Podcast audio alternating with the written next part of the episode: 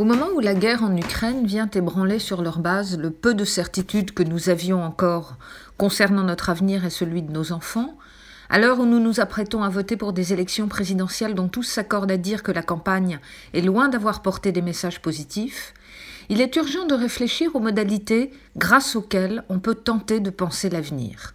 Un avenir non pas à très long terme, mais tout simplement pour les dix années qui viennent. Quelle méthode proposer? Comment redonner vie à une idée d'avenir? Le Chief Project pourrait peut-être nous y aider, tout comme le faisait la revue Le Grand Continent dont je vous parlais la semaine dernière.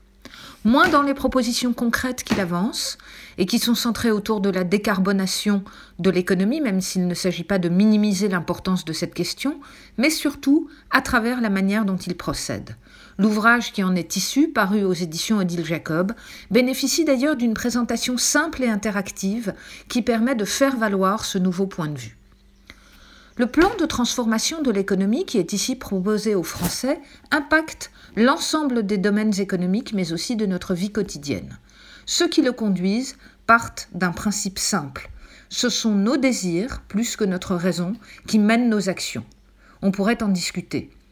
Mais une conclusion s'impose. Au lieu d'agiter le spectre d'une écologie politique punitive, les gouvernements devraient chercher à mobiliser les citoyens autour de projets positifs dont ils puissent voir les avantages à court terme. Cela suppose un véritable plan, un plan de bataille qui donne envie à chacun de s'y investir. Prenons l'exemple de l'automobile. Premier poste d'émission du gaz à effet de serre français, en croissance continue depuis 30 ans. L'idée qui prévaut aujourd'hui est que d'ici 20 ans, nous serons tous passés à la voiture électrique.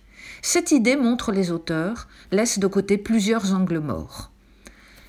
Il faut en effet comprendre que cette évolution suppose que l'on agisse de façon multifactorielle et positive avant tout.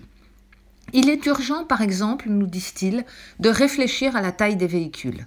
Plus légers, ceux-ci seront mieux adaptés à la révolution qui s'annonce.